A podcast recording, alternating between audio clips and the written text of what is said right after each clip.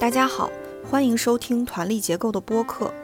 团力结构倡导顺应自然的生活方式，我们将围绕每个节气，邀请一线生态农人、返乡青年、可持续生活实践者等作为嘉宾，来一起分享对于节气、物候、传统的观察与思考。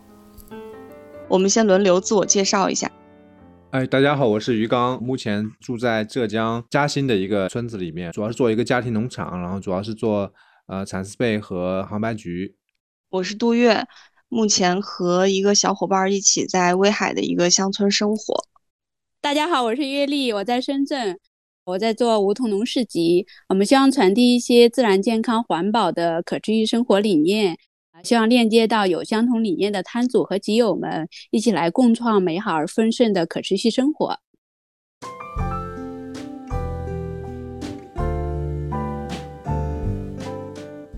这次是小暑节气，我们请到的嘉宾是贾岩。大家好，我是贾岩，在帮农友做一些销售的工作，主要是往这个有机圈以外的这个平台去对接。自由职业的状态吧。这次节目是关于二十四节气的第十一个节气，也是夏季的第五个节气——小暑。暑是炎热的意思，小暑就是小热，还不是十分的热。但紧接着就是一年中最热的大暑了。民间有“小暑”“大暑”“上蒸下煮”的说法。所谓热在三伏，三伏天通常出现在小暑到处暑之间，是一年中气温最高而且潮湿闷热的时间段。嗯，威海现在明显还没有到最热的时候。我记得去年最热的那几天，我们俩就在屋里一动不动的待着，就是背后就疯狂的冒汗珠，就很难受。啊，现在属于还行，就是动动会出汗，不动就还好。呃，但是其实最近。天气没有那么难受，就好像晴一阵子下一场雨，晴一阵子下一场雨这样。特别晒的时间也不是很多，然后雨也没有下连场的，就都还可以接受，还挺好的。地里的作物也都长得很快。前一阵子收了大蒜和土豆之后，我们又在那块地种上了豆子。嗯，不过到了小暑节气，种的东西都已经差不多了。嗯，都是在等它长。然后每天就是除草的工作非常重。我们前一阵子不是在地里收小麦呀、种玉米呀、给芝麻建苗啊、给花生、地瓜那些除草什么的，就在大田里忙，好长时间没有顾门门口的这些菜地啊。结果前两天在菜地里转了一圈，就发现都已经都已经被草捂的不行了，就要拔呀、割呀，然后给它再覆盖回去，这样。嗯，其他地方是不是？我感觉威海可能已经算是最最凉快的地方了。你们是不是更热？啊，我们浙江桐乡啊，真的很夸张啊！现在我们梅梅雨的季节其实还没有还没有出梅，但是又已经高温了，所以相当于就是既热又湿，不动也是出汗，所以是现在是这么一个桑拿的天气啊。我们今天这个黄白菊是刚刚，呃，我们叫闷头哈，就是。把它这个头给去掉了，然后第一次还要焖个两两次啊。玉米非常多啊，天天吃很多玉米，玉米和番茄非常的多。现在深圳是很热，然后太阳也是特别大，就是中午如果走在外面一会儿就特别烤，就是 不戴帽不不不遮阳的话，就在下面走的特别烤的慌。然后我们现在农场的话，也就是根据现在天气情况。改变一下上班的时间，就早上起来五点半开始去上班，然后一般十点就要下来了。下午的话要三四点钟才去开始，嗯，然后最近也是雨水比较多的季节，呃，但是跟前一段时间那个龙舟水比起来是少了很多雨了，真的是上蒸下煮的感觉，就是很湿热，这样的天气就是让人不想动，然后就是经常会觉得 好像没有什么力气。就可能也是呃觉得湿气比较重嘛，嗯，呃蔬菜也是开始变变少了，就像南瓜、丝瓜这些都不怎么结了，温度高。然后茄子的长势也在下降，呃辣椒还可以，冬瓜长得比较好，比较耐热的几种蔬菜还行，像红薯叶儿、呃空心菜、高州油麦菜这几种还可以。现在甘蔗长得最好的时候，很快。还有就是我们的玉米和花生，嗯，刚收获。呃，玉米现在还有，还挺多的。我也聊一下那个我在这边的感受吧。我从四月底过来嘛，那个时候都还好，就还没有，就是没有进入到雨季。然后先是到海南，但是今年的海南呢，就是总体来说温度没有去年高。然后从海南回到，就是来到深圳到月历这里以后呢，哇，就感觉就真的就是很潮湿，就是刚才他讲的那个叫什么叫龙舟水吧。然后以前在成都那边，在四川那边啊，从来没有感受到这样的，就是包括以前在重庆也没有这样的感受，就是你稍微动一下，那个汗珠子就直接从脑门上就出来了，就是就感觉是不是在出汗，这是在出水，就一颗一颗的就不断的往下面滴，然后稍微一走动吧，出去走一会儿回来吧，然后这头发呀什么的全是湿的，就特别难受，所以那段时间我都不太愿意出门然后我那毛巾从来就没干过。就我们在四川那边，你你稍微有点湿，但是外面虽然太阳大，但是屋内稍微有点湿的话，你都会感觉到是那种凉爽的。但这边完全不是，这边就不停的就在出汗出汗，离不开空调的感觉。一一离开空调，然后就感觉整个人都不好了。我最近是经常觉得头晕，为啥呀？就是湿气太重了。哦，那你有什么采取什么措施吗？就是在这。熬药呗，熬药，他们就是对祛湿的一些药方什么的都熬一下。我是属于每年夏天都必定会起痱子的那种，有时候就是没有到，应该一般都是立夏立夏左右就开始起第一次痱子了，就脖子啊，然后那个胳膊胳膊那个窝啊，然后膝盖窝啊，就是，嗯，每年都要都要用痱子粉。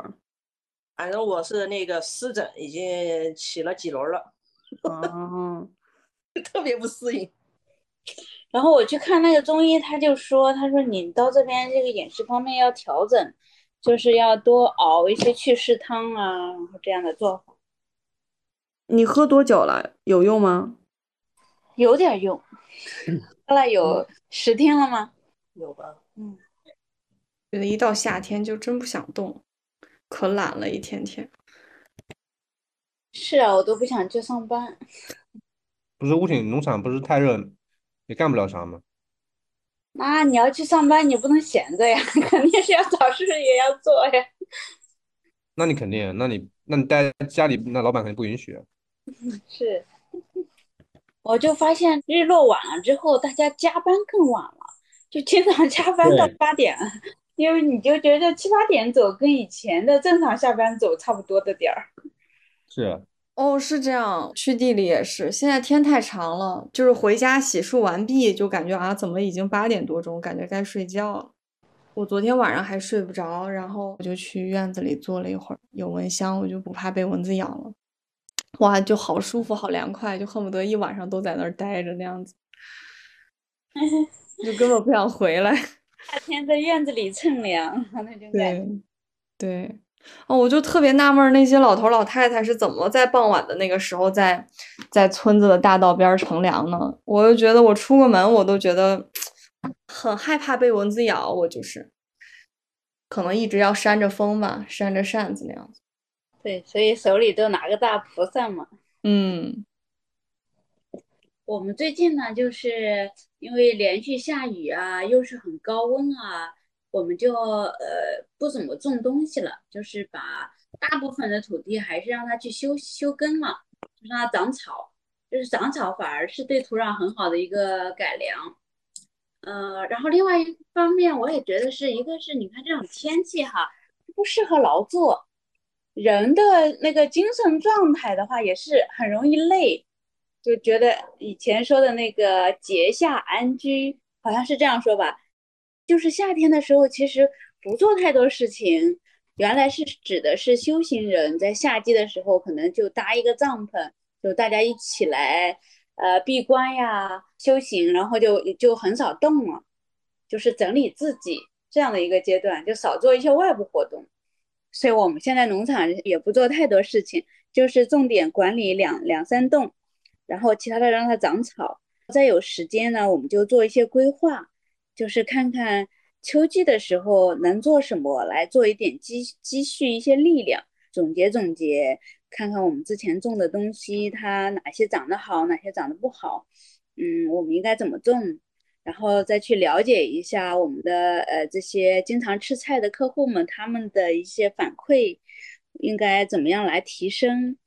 农田的规划怎么样？规划一下更有利于干活，呃，也更有利于来参观的人去体验到，呃，我们说的这个农耕的快乐、农耕的美，就想着做一些规划类的工作。嗯，哎，我们夏天一般都因为是这个被子是淡季啊，蚕丝被，所以我们一般会在这个时候准备一些物料啊，然后不是包装啊，或者是拍照啊什么的，所以就是每年都是这个印象，就是。就你这么热还要弄被子，就感觉真的是很崩溃，真的是这样。但是你正好这样是有空，要不然天气冷了就没空，就是每次都是这样，跟卖卖炭温的感觉啊，这样跟卖炭温反过来就。哎，奇文最近也是，就因为其实饼干和面包这些，不知道为什么就确实是冬天卖的比夏天好，夏天也算是一个淡季，然后他就在尝试做一些不同的食谱啊，反正对于他来说也。呃，怎么说呢？也不算是工作，但是他自己也喜欢尝试这些东西，但是也可以为冬天的上新做一些准备。这样，我们也在有意识的去做一些液体肥。七八月份这两个月比较热嘛，网上的说法一般是发酵两到三个月哈。月历一会儿可以补充一下。反正我今天就在想，哎，正好这两个月发酵完了，八月底，然后九月开始用的时候。就是正好是种一些秋冬的蔬菜嘛，要用肥，就还挺合适的感觉。这个时间是的，是的，夏天的时候温度高，发酵的也快，正好材料也多。是是。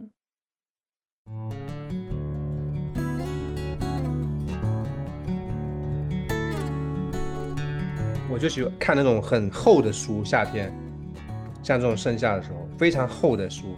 我记得我我以前看一本施工案，就跟包公一样叫施工案，然后里面都是各种案，然后我觉得很适合这种长夏看那种厚书。越是外面的酷暑的天气，然后内心就越是安静，不知道为什么。然后我们家一般前后门打开的话有那个穿堂风嘛，因为我们家前面是田，然后后面没有人家挡住了，穿堂风的话很凉快的。我也不用看电扇，然后就坐在那边看那种很长很厚的书，就我觉得很舒服，啊。我我就我现在也也也这样，我这两天在看另外，呃，看一本讲那个满族怎么怎么起来的一本一本书，很厚，这本一本书都排不下，然后最后弄了两本书，读库出的，我不知道你们知道读库吗？啊，嗯，对，就是叫地虎是天王，嗯，嗯，你是怎么想起来看这个主题的书的？呃，我是很喜欢这个作者，就叫秋元，然后他就我之前看了他好几本书。上回看的是一本山西人怎么去内蒙古走西口的一本历史的书，我觉得写的很很学的很好。最近他又新出了这本，就是讲满族就女真人在崛起之前，在满洲那个那个地地方是怎么跟朝鲜人、跟蒙古人互动的，呃，一种历史地理方面的这种书，啊，我觉得挺有意思的。然后他还有有跟地理结合，就是有配很多地图册。再喝点茶呀，喝点水啊什么的就很好，然后就基本上就一天就过去了，就这样。听起来确实好惬意。这里确实很热，然后就都是四十度啊，三十八度啊。但是我白天不喜欢开空调，就晚上不得已睡觉就一定要开空调。但是就白天就一边淋着汗，一边喝喝喝茶，一边看书这样的。嗯嗯，那边有风就比较好。对，有风就好。我记得我我这个小时候看这个施工案的时候，就是每到下午的时候，有个有个老老爷有个老爷爷，他会就骑一个三轮车经过卖螺丝嘛，他自己抓的螺丝，我就会买一碗，然后晚上就是炒一碗螺丝，然后再喝点啤酒。我我也是那时候学会炒螺丝的，我不知道你们会炒吗？就是它那个壳口子上那个那个叫什么盖子嘛，对吧？螺丝的盖子，对，它掉了就就已经熟了。之前你要把它尾巴剪掉。放点菜籽油，养养个养个一会儿，让它把那个干净一些就可以了。但我我印象中都是这种，呃，每天就没什么，就是这样的，没什么。我有时候看朋友圈里面，最近看他们去哪玩，去哪玩，好像觉得他们他们又很丰富，然后我觉得好像自己有点单调，但我好像就也还行吧，就这样，就就看书也还行，对。我就是特别喜欢下雨的时候在家看书，就是那种外面那个雨特别大，然后真的是就是那种很吵的世界，感觉可以完全关闭自己的外在世界了，就在认真的、安静的去读那个书，就反而读得更安静、更走心了。嗯，然后外面我们现在是也很吵，是知了叫的话，其实也也也也挺好的，就是跟下雨声 有点像，声音很大。嗯，哎，你们深圳有知了吗？哎，我还真是没没有注意到有知啊，了。深圳没有知了，所以现在就是青蛙很多，没有看到知。晚上在你们梧桐岛就从来没不用看，就是你听到声音很很响。没听见。哎，奇怪，深圳没有知了。嗯，山东有，而且我们这儿还吃知了，你们吃吗？呃，丽水那边吃，就我们往南浙江浙南那边，上回去我同事家，他们上了一盘，我我是不敢吃的这个。嗯四川的雅安这些地区要吃的，还要吃什么竹节虫，哎呀，他们吃的可多了。我记得好像我是高考之后还是大学哪一年夏天暑假的时候，回了一趟我爷爷奶奶家，我爷爷还特地炸了一大盘儿，因为我小时候这些东西都吃的，什么小时候那阵儿还有一段时间特别流行炸蝎子，我们这儿不知道为什么。我还记得有一次我妈妈炸的时候还被被崩到一个油点子脸上，就像一颗痣一样。那个时候好像就没有没有怕的这个这根弦儿，但是高考完了之后，我就感觉看着那个知了，我就已经不能下嘴了。哎，你们现在山东有知了叫吗？我这儿附近就是我住的地方附近没有树，所以听不太见。哦，我我这可多了，给你放一下啊。哎呦，是好好想哦。想吧？嗯，哎，你看咱们这个饮食习惯上哈，这个夏天就是各种虫子的季节，所以这个饮食上就有很多吃虫子的习惯，吃这个知了啊什么的。哎，我想起来了，就是我们哎，你们吃苋菜吗？吃的。啊，然后我们这里呢，是它从菜到到老变成干全都吃，就是呃，当然新鲜的时候吃它的这个菜菜叶子嘛，跟青菜一样，一般青菜一样。然后我们会等它长得非常高，就是两米多高，跟个人一样高的时候，呃，它变得很粗壮嘛。然后那个杆子可以把它弄成一节一节的，然后放在那个臭卤里边去卤一下，就是那个做做臭豆腐的那个缸里面。然后呢，卤完之后呢，你就去，我们一般是蒸，蒸完之后就是吃，然后基本上这个每餐都吃。年纪越大的人，就是根本就是停不下来，每天都吃，每顿都吃，就这个臭苋菜。你说长到两米多高以后，那咋吃啊？那不太老了？只摘它的嫩叶吃吗？不是啊，就是吃它的粗杆子。那嚼得烂吗？啊，对，就是吸它的水。哦，对，它的嚼嚼吐掉。对，臭完它臭卤臭完卤了之后呢，里面那个那个粗纤维是烂不掉的嘛，相当于你吃甘蔗一样，明白。过一遍嘴巴，过一遍。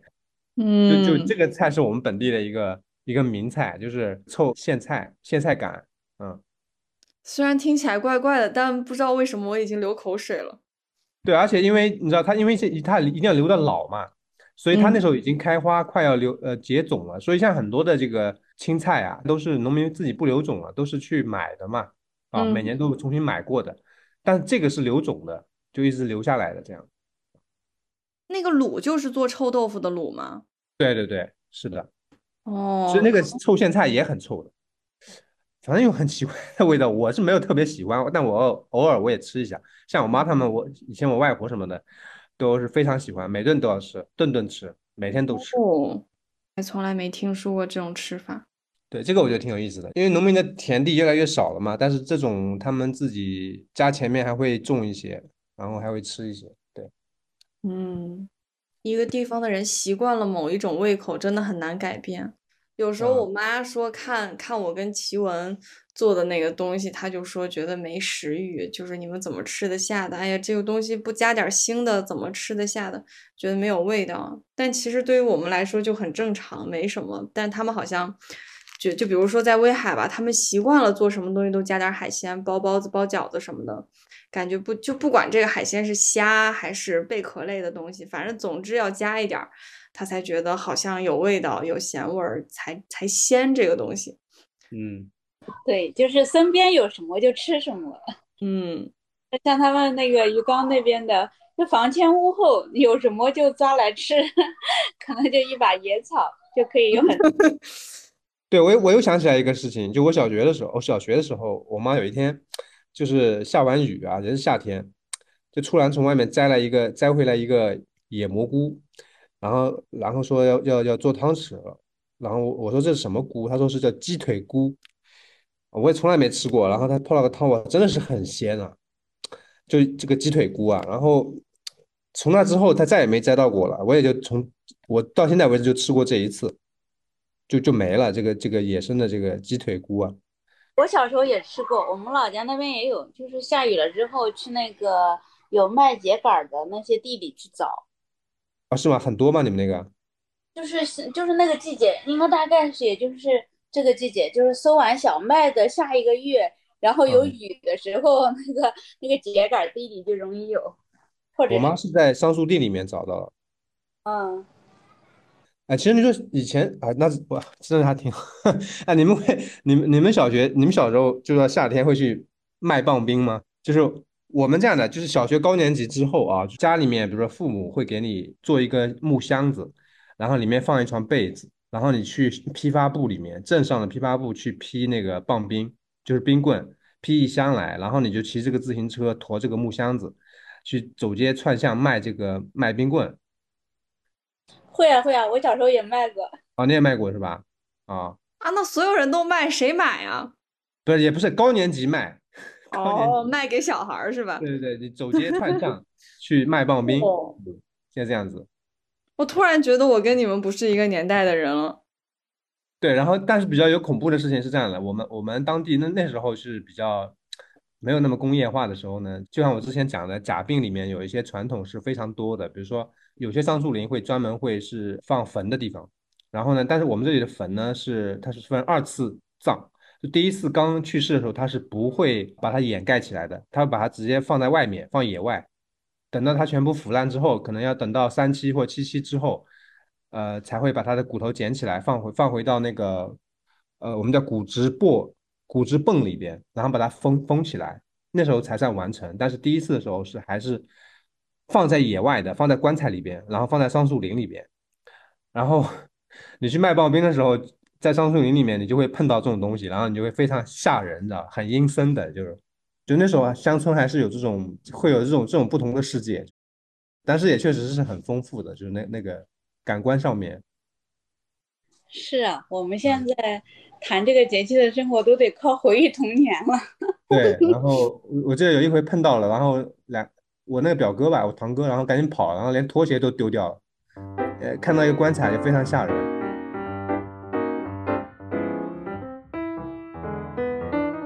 今年夏天本来就是多一项活动，就是滑那个桨板。呃，你你知道桨板吧？啊，没听过。类似于船吧，只是说它是没有那个船沿的嘛，一个板，然后呢，你就在水里面划这个板，这个板是能浮起来的，但是容易就是说掉到水里去。我是刚开始滑今年啊，然后因为我一直是想要重新在我们这个，相当于我们这里是江南水乡嘛，这个河里面重新去划船，因为后来因为公路啊汽车多了之后，就这个河就废掉了，然后我觉得挺可惜的，就想重新划船，就前段时间刚去划了一次啊，但最近现在天气太热了，不然就是天天去河里面划划那个桨板，我觉得这个蛮好的，嗯，跟普通的划船有什么不一样吗？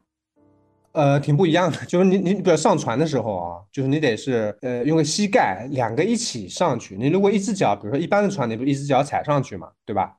然后你另外一只脚再踩上去，但是你这样上船的话，它就会翻过来。然后滑的时候一般也就是坐着或者跪着滑，如果你想站起来滑呢，好像是要有一定的呃要有一定的这个技术，然后你才能站起来划。那你们那儿是有专门可以报这个的辅导班儿？对，原来是在千岛湖那边更更多，因为那边水上运动多嘛。然后我本来想去那边学，后来发现刷小红书的时候发现，哎，怎么本地有一个？然后我就去我去那边学了。他果然他也说，嗯，这里他是第一个，其他没有。那学的人多吗？大家都是出于什么目的去学？我反正我去的时候不多，反正他说是一般是公司团建什么的比较多。嗯，说是因为这里本来其实应该很好很好，因为都是江南水乡嘛，但是因为政府怕事情，呃，很多水域不让划。上次不是两个主播啊，去京杭大运河里面划船，想从杭州划到哪里啊？划到山东还哪里？就想一路直直播过去，结果杭州还没划了几米啊，就被那个警察给抓了。嗯，今年我看到一个新闻吧，就是好多媒体都在转发，就说那个福寿螺在水田里面怎么除，然后就养鸭子嘛，除福寿螺顺带除草，就很多媒体在转这个新闻。大概十多年前，昆山岳峰岛那边就我去那边看，他们就已经养鸭子在福寿螺田里了。嗯，岳峰岛一直以来现在还是很多福寿螺。那不知道，反正陈英姐她那边的话就是，呃，当时我们也有看见福寿螺的那个卵嘛，那粉红色的嘛，然后还当时还问他，呃，就是有没有什么办法？他说就是养鸭子，他说养完鸭子之后就发现就能控制住。其实这个福寿螺最有效的一种方式就是。嗯，你那个河道里面有船开过，因为它这个卵它不不产在水下，因为它它怕淹，它一定会产在水上边。船开过呢，这个浪涌起来之后，它就会把这个卵给打打打到打湿了嘛。哦。经常打来打去的话，这个卵就死掉了。嗯，就是因为没有没有人开船了，现在太多了，就一旦有船开来开去的话，它就很容易那什么。嗯。但是你在稻田里面怎么可能开船呢？稻田里面是不行，但是就是它就是这样，一旦在船过去的，你在主航道里面、水里面的，他们十多年前昆山有的时候，我们这里还没有。现在现在因为就是在水水网里面一点点传过来。啊，嗯，而且稻稻田的话，冬天是干的嘛，福寿螺是没有的，它那时候它就躲到河里面去了。那你说昆山那个，它它没用，我估计可能跟他们喂粮食喂的多，可能会有点关系。因为那我记得是一四年的时候，那个反哺农场，浩哥就特别纳闷儿，他说他们农场的那个大鹅不吃草，他说养在那下面就是不吃草。那后来就是当时是谁问了一句，他说你给鹅喂了啥？他说我天天都玉米喂着呢。他说就是把玉米吃了不吃草。然后他们就笑，就说你把鹅都喂的够够的，它怎么可能去除草呢？就这样说了一句，可能也是这个原因，嗯。嗯，但是它那个特别大的福寿螺，鸭子估计也咬不动。呃，不需要咬它呀，它只需要把它衔下来就行了呀。游过去游过来的时候，比如说它产卵产在那个麦苗上，或者呃那个水稻上面，或者怎么样的，它走过去走过来，不就把它震动下来了吗？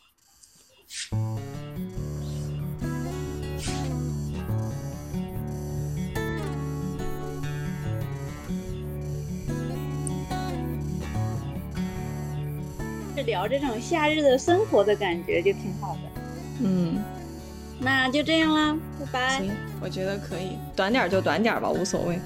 好，拜拜，拜拜。